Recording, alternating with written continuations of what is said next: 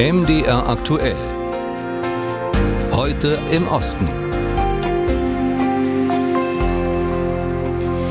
In Polen wird morgen ein neues Parlament gewählt und da sprechen viele Beobachter von einer Schicksalswahl.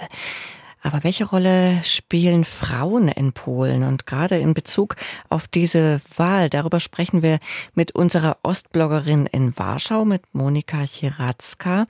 Meine Kollegin Uta Georgi hat mit ihr gesprochen. Frau Chiratzka, Forschungsergebnisse, die zeigen, dass Frauen zwischen 18 und 25 Jahren am wenigsten von allen Gesellschaftsgruppen an Politik interessiert sind. Wie könnte sich das denn auf den Wahlausgang auswirken? Also gerade die jüngeren Frauen äh, waren diejenige Gruppe, in die viele Menschen viel Hoffnung gesetzt haben. Es wurde oft gesagt, dass Frauen Kaczynski stürzen werden. Während der acht Jahre PiS-Regierung haben viele große Frauenproteste gegen das Abtreibungsverbot stattgefunden, doch die Wut der Frauen übersetzt sich jetzt offenbar nicht auf die Wahlbereitschaft. Und vielleicht, wie manche vermuten, weil die großen Proteste eben nichts gebracht haben. Und bei der wirklich großen allgemeinen Wahlbereitschaft, die Sie angesprochen haben, will nur weniger als die Hälfte der jungen Frauen zwischen 18 und 25 wählen gehen. Gerade bei jüngeren Frauen stehen linksgerichtete Parteien besonders hoch in der Gunst. Jede dritte junge Frau würde sie wählen. Also ganz konkret schadet es jetzt der Linken, die jetzt unter dem Label Neue Linke auftritt, wenn diese Frauen am Wahltag zu Hause bleiben. Das wiederum kann der Opposition natürlich eine Regierungsbildung sehr erschweren. Und woran liegt das? Haben die Parteien den Frauen nichts anzubieten? Also ich würde sagen, nicht viel. Die PiS hatte das Abtreibungsgesetz verschärft und trotz Massenprotesten nichts gelockert. Das war ja auch zu erwarten. Aber auch andere Parteien sind in dieser Frage sehr, sehr vage und von ihren Kandidaten hört man nur selten klare Worte. Nur die Linke, die neue Linke, befürwortet die Legalisierung der Abtreibung bis zur zwölften Woche ausdrücklich in ihrem Wahlprogramm. Donald Tusk hat sich dafür zwar auch ausgesprochen, aber nur mündlich. Es steht nichts in den Programmdokumenten seiner Bürgerkoalition. Der dritte Weg, der politisch in der Mitte steht, fordert ein Referendum zur Abtreibungsfrage und in der rechtsradikalen Konföderation hört man sogar Vorschläge für die Abtreibung Gefängnisstrafen einzuführen. Die PiS vermeidet jetzt das Thema, diese heiße Kartoffel. Kurzum, die Politik kümmert sich kaum um Frauenthemen. Und das große Sozialprogramm der PiS, die Einführung des Kindergeldes, das jetzt erhöht werden soll, hat seinen Reiz wegen steigender Inflation verloren. Niemand kümmert sich auch um Mütter von behinderten Kindern. Da hat es ebenfalls große Proteste gegen die Hungersummen gegeben, die als staatliche Unterstützung an diese Mütter gehen. Nichts ist geschehen und im Wahlkampf ist es auch kein Thema. Auch Klimafragen spielen keine Rolle. Tja, und welche Themen spielen dann jetzt eine Rolle? Welche Themen stehen im Fokus beim Wahlkampfendspurt? Also egal, was sich die Politiker beider Seiten äh, alles geplant haben für den Wahlkampf, wird der Endspurt von politischen Skandalen überschattet. Im September haben Investigativjournalisten der Gazeta Wyborcza enthüllt, dass polnische Konsulate in Staaten außerhalb der EU, vor allem in Afrika, über Drittfirmen tausende EU-Visa gegen hohe Geldsummen ausgestellt haben. Einwanderer durften nach Polen und weiter nach Deutschland reisen, wohlgemerkt Einwanderer, die laut offizieller Peace-Propaganda Propaganda unerwünscht sind. Dann kam die zweite Bombe. Eine Woche vor der Wahl sind zwei hochrangige Kommandeure der Armee zurückgetreten. Eine mögliche Ursache ist laut polnischen Medien ein Konflikt wegen des Missbrauchs des Militärs für Wahlkampfzwecke. Die PiS-Politiker haben sich nämlich unzählige Male vor einer Kulisse aus angetretenen Soldaten und Militärgerät filmen und fotografieren lassen. Und so lancieren sie halt die These, dass nur sie, also die PiS-Polen, Sicherheitsgarant sind. Interessant aber ist, dass diese Skandale kaum Einfluss auf die Wahlpräferenzen haben. Also im PiS regierten Polen scheinen politische Affären Normalität geworden zu sein. Jedenfalls lassen sich die Stammwähler der PiS davon kaum beeindrucken, weil jetzt am Ende keine großen Bewegungen in den Wählerpräferenzen zu beobachten waren. Unsere Ostbloggerin Monika Chiratzka. Wenn in Deutschland vom Bundeskanzler Neuwahlen angekündigt werden würden, dann wäre das eine Eilmeldung wert. Es würde für große Aufregung sorgen.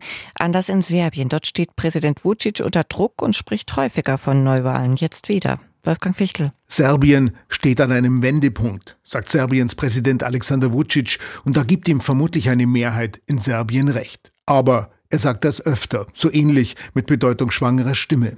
Und es ist auch nicht das erste Mal, dass er dabei ankündigt, die Bürger sollen ihm eben sagen, was sie wollen. Dann eben Neuwahlen. Der 17. Dezember wäre das aktuell nächste Datum.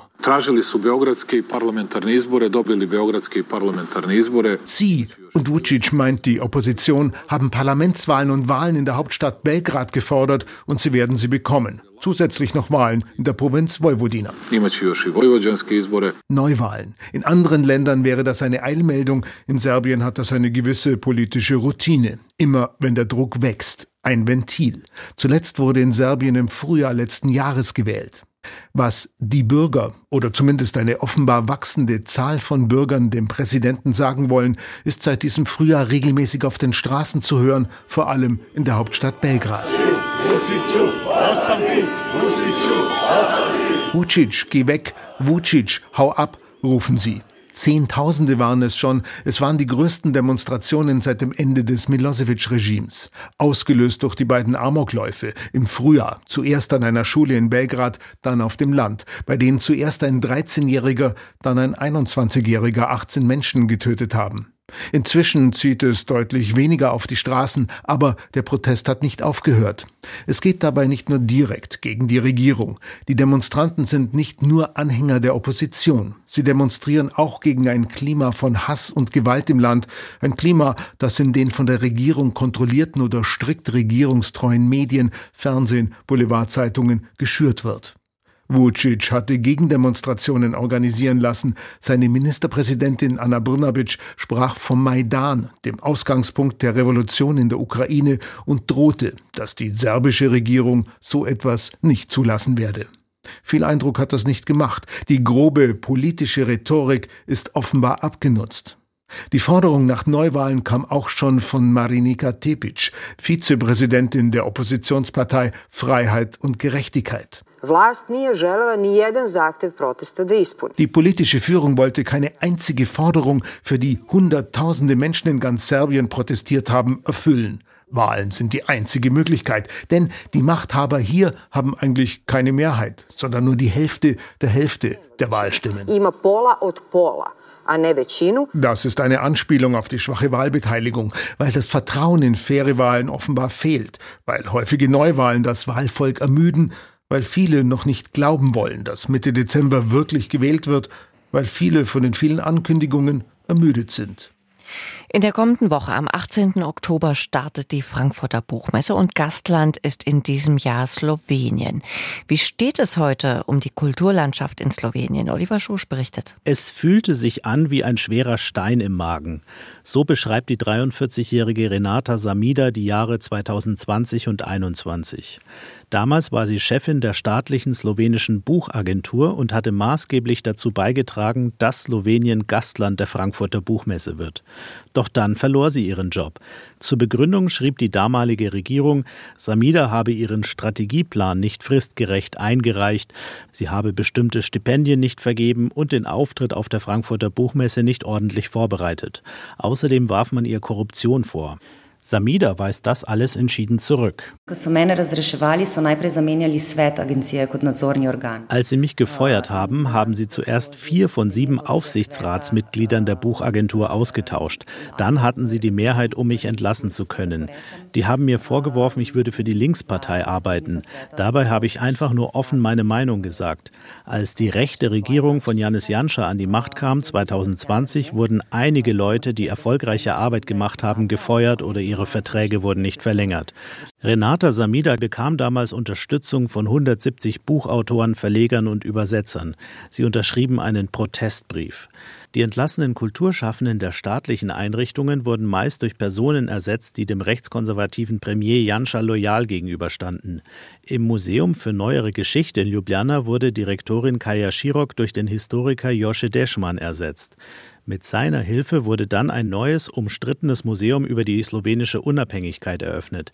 Janscher Kritiker bezeichneten das Museum als dilettantisch zusammengestellt und kritisierten, dass vor allem Janschers eigene Rolle im slowenischen Unabhängigkeitskrieg glorifiziert werde. Er war Befehlshaber der slowenischen Armee. Im April vergangenen Jahres wurde die Jansche Regierung abgewählt und durch die grün-liberal-linke Regierung von Premier Robert Golob ersetzt. Das Museum für Neuere Geschichte und das Unabhängigkeitsmuseum wurden aufgelöst und zu einem neuen Geschichtsmuseum fusioniert. Musik